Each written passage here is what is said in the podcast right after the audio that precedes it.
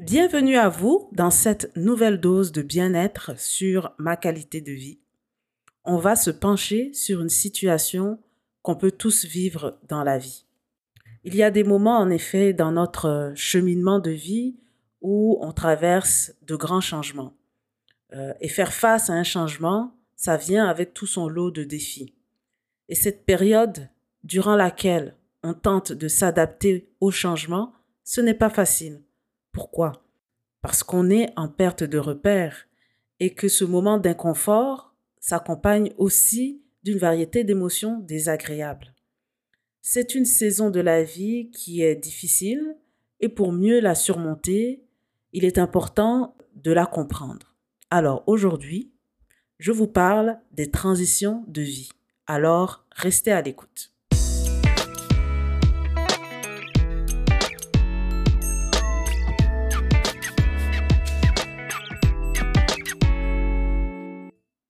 La transition de vie est un concept sur lequel William Bridges, qui est un auteur et conférencier américain, a écrit et euh, travaillé beaucoup. Alors si vous voulez en savoir plus sur euh, la question, vous pouvez lire son ouvrage qui s'intitule Transition de vie, comment s'adapter au tournant de notre existence. Alors, qu'est-ce que c'est la transition de vie? Eh bien, dans le parcours de vie, on traverse inévitablement des moments où il y a des changements. Alors, par exemple, sur le plan professionnel, une transition de vie peut être une reconversion professionnelle. Donc, on change de métier et il faut se reformer euh, pour pouvoir pratiquer sa nouvelle profession. Toujours dans le domaine professionnel, ça peut être le départ à la retraite.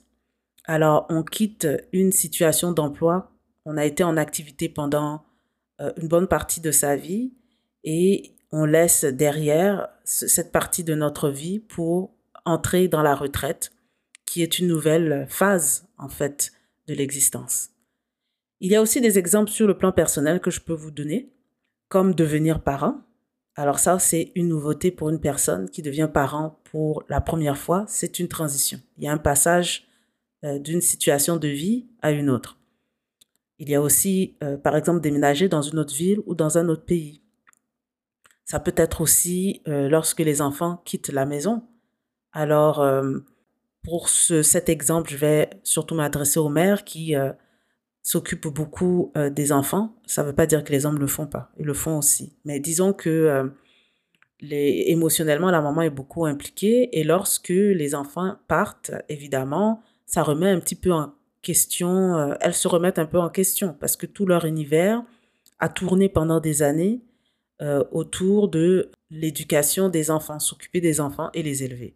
Donc c'est un changement, un gros changement. Un autre gros changement qu'on peut vivre dans la vie, c'est une séparation ou un divorce. Ça, c'est aussi très, très gros euh, avec toutes ces implications. Et quand on a des enfants aussi, puis qu'on se retrouve à devoir avoir une garde partagée ou une garde complète et qu'il faut régler toutes ces questions, euh, réaménager un petit peu euh, sa vie, parce que ça a évidemment un impact quand on n'a plus un ou une conjointe avec soi. Donc, c'est une transition de vie. Puis un dernier exemple que je vais vous donner, c'est la crise de la quarantaine ou la crise du milieu de vie. Ça s'appelle aussi comme ça.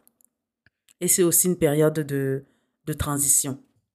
Ici, je vais surtout m'attarder aux transitions de vie sur le plan personnel et non pas professionnel. Donc, quand on est en transition de vie, on passe d'une situation de vie à une autre. C'est un passage qui conduit à une situation nouvelle. Donc on quitte quelque chose qu'on connaissait et on se dirige vers quelque chose de nouveau qu'on ne maîtrise pas. Donc il y a une certaine incertitude et ça s'accompagne évidemment de toutes sortes d'émotions.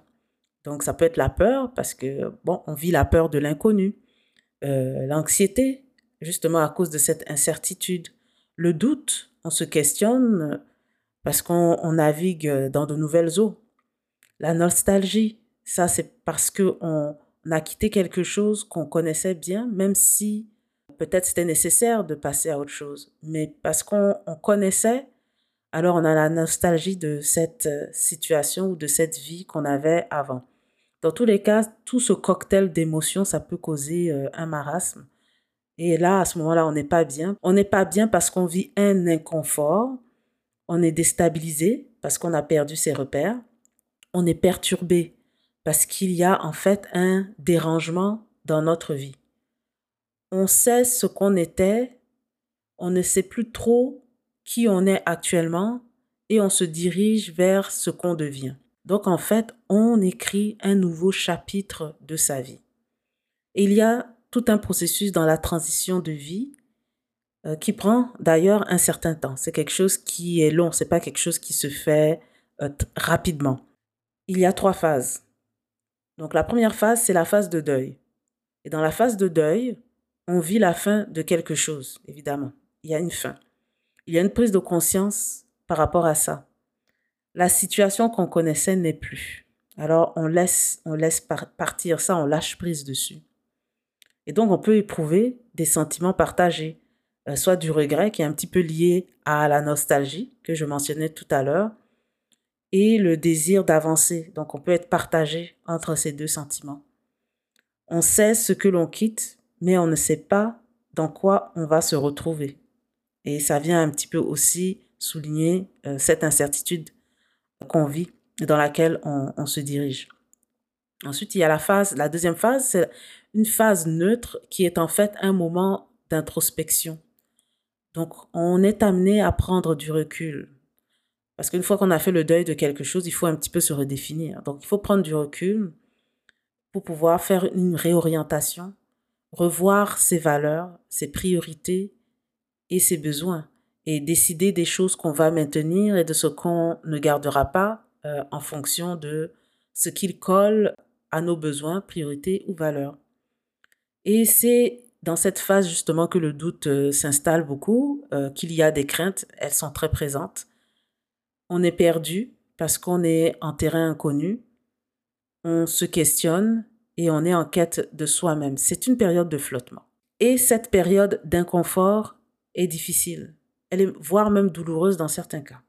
Donc c'est une situation, une période de entre deux phases où on se reconnecte un petit peu à soi, on essaye de mettre de l'ordre en fait dans les choses, dans sa vie et, en soi. Ensuite vient la troisième phase qui est la dernière, qui est la phase du renouveau, donc euh, une phase de nouveau commencement.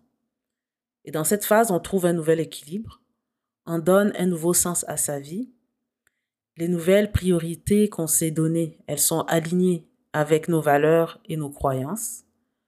On vit une sérénité parce qu'on est sorti des turbulences intérieures, parce qu'il faut comprendre que la transition de vie, c'est un processus de changement intérieur. Il se passe beaucoup de choses à l'intérieur de soi. Et dans cette phase de, de, renouveau, de nouveau commencement, on reprend aussi confiance en soi.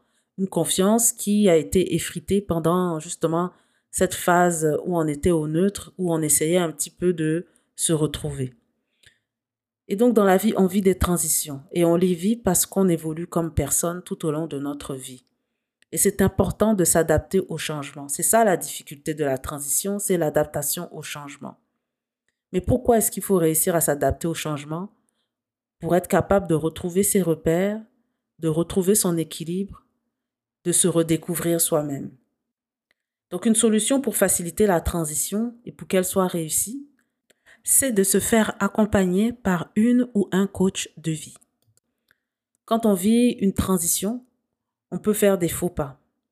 Mais avec un accompagnement, on limite ce genre de situation et les désagréments qui viennent avec. Donc, dans une transition de vie, quand on fait une démarche, qu'on est en démarche de transition de, de vie, il faut accueillir positivement le changement.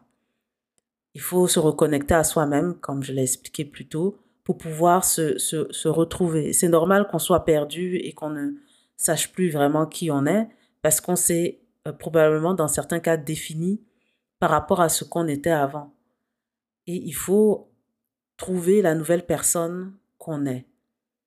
Il faut aussi reconnaître qu'on est en train d'évoluer et ne pas se réfugier dans le déni. Donc, quand il y a une situation d'inconfort comme ça, euh, dans, quand on vit un, un, changement et qu'on est dans une transition, dans un passage, l'inconfort est en fait un signe qu'on est en train de, de se transformer, qu'on est en train de se développer, qu'on est en train de changer.